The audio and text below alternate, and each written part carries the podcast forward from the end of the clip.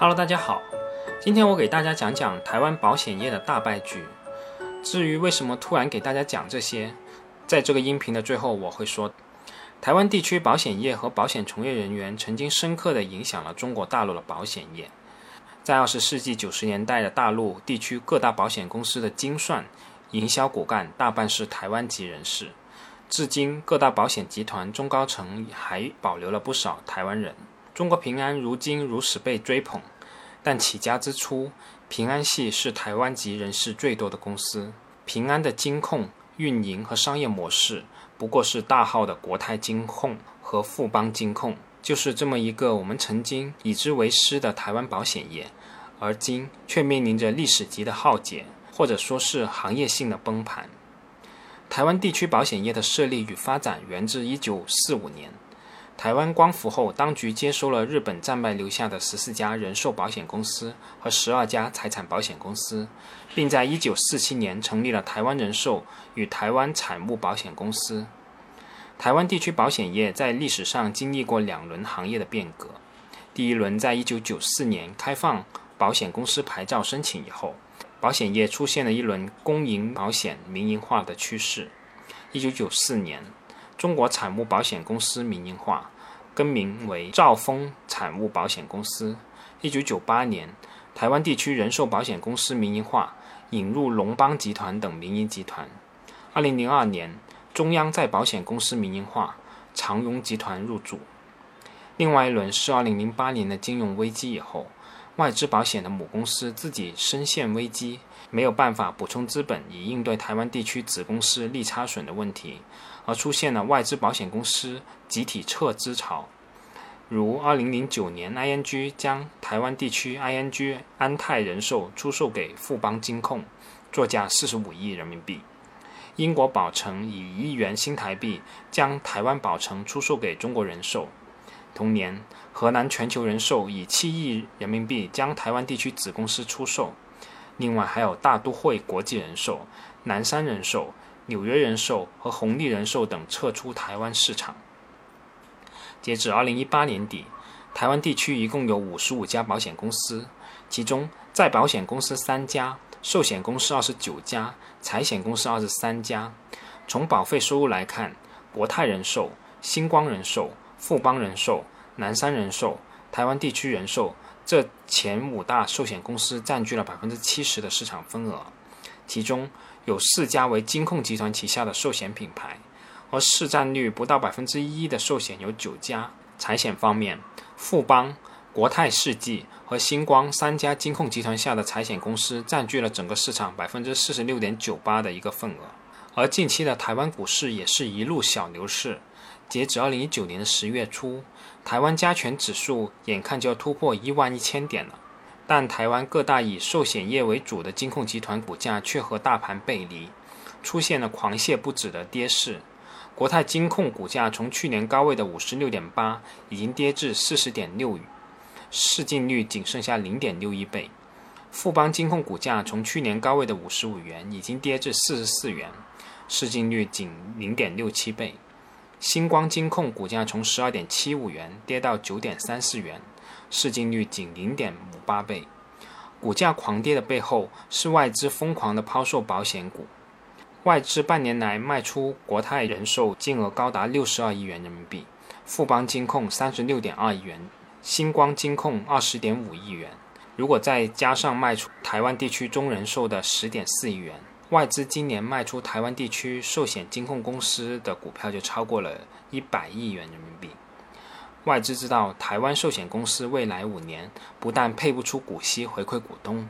股东还要拿出钱来帮忙增资渡过难关，选择折价抛售也比坐等崩盘要好。不止于股价狂跌，国际三大评级机构也不断调降台湾保险公司的信用等级。穆迪将台湾寿险业列为亚洲最危险、全球第四高的风险地区。穆迪认为，台湾保险的平均保证利率比市场利率高，这使得负债风险提高。惠誉在2019年6月6日出具的最新报告还点名，台湾寿险业的获利和资本结构仍易受到汇率震荡走势影响。换而言之，台湾寿险业的财务杠杆比重高达五十倍，远高于银行业的十二倍。一旦发生大规模的震荡，台湾寿险公司微薄的净资产将很难通过考验。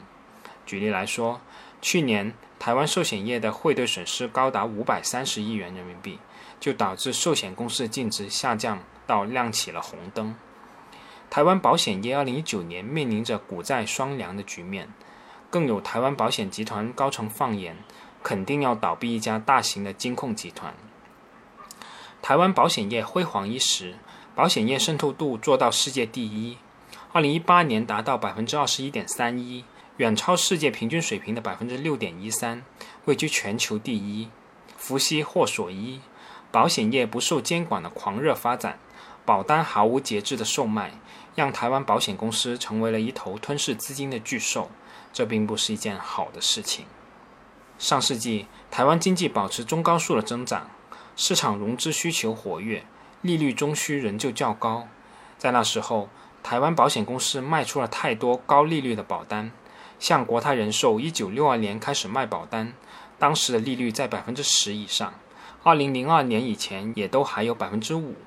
但寿险公司吸收大量百分之五以上成本的资金以后，投资在台湾现在的公债报酬率却只有百分之二到三，也就是所谓的利差损。成立时间久的老寿险公司当然问题非常的严重，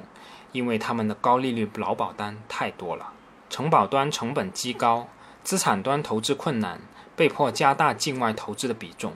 净资本不足。台湾寿险业这个游戏从2008年玩到今天，只要有低成本的新保单大规模的源源不断的进来，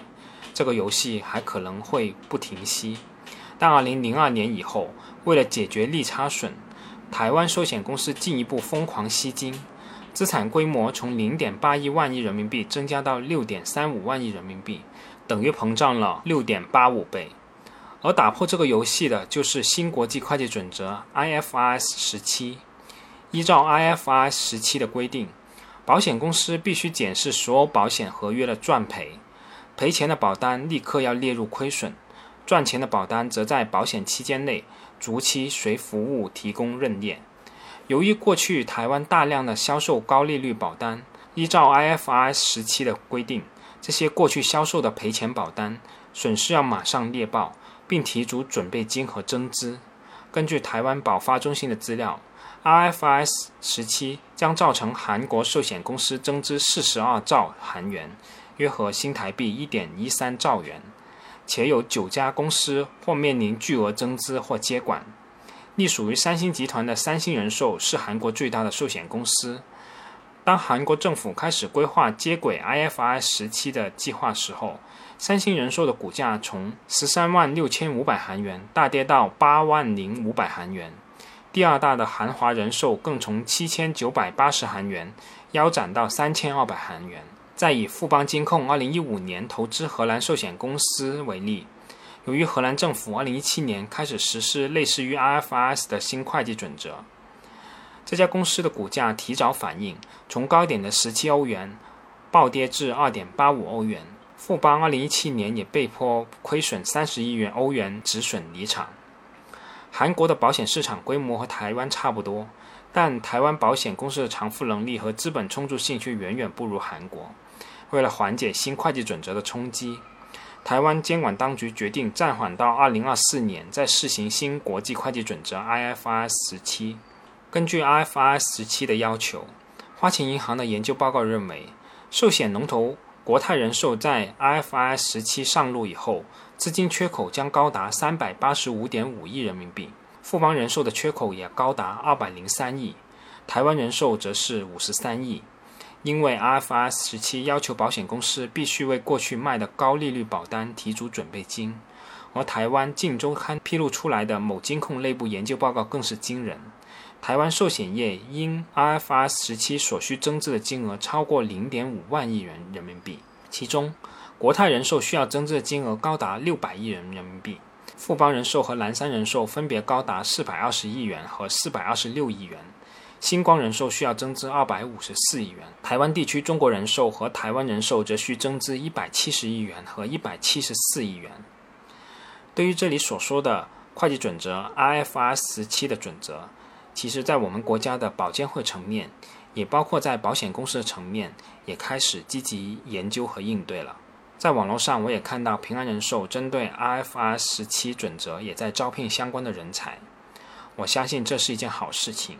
早做准备才不至于出现大的风险事件。但今天说到了这个台湾的案例，在很大程度上也是为了警醒大家，其实金融业，特别是保险业，真的是很复杂的，不是我们看着表面上几个利润的数据就可以去投资的。如果我们是去投一家不足够谨慎的金融企业，那么无疑是参加一场赔率极不友好的赌博。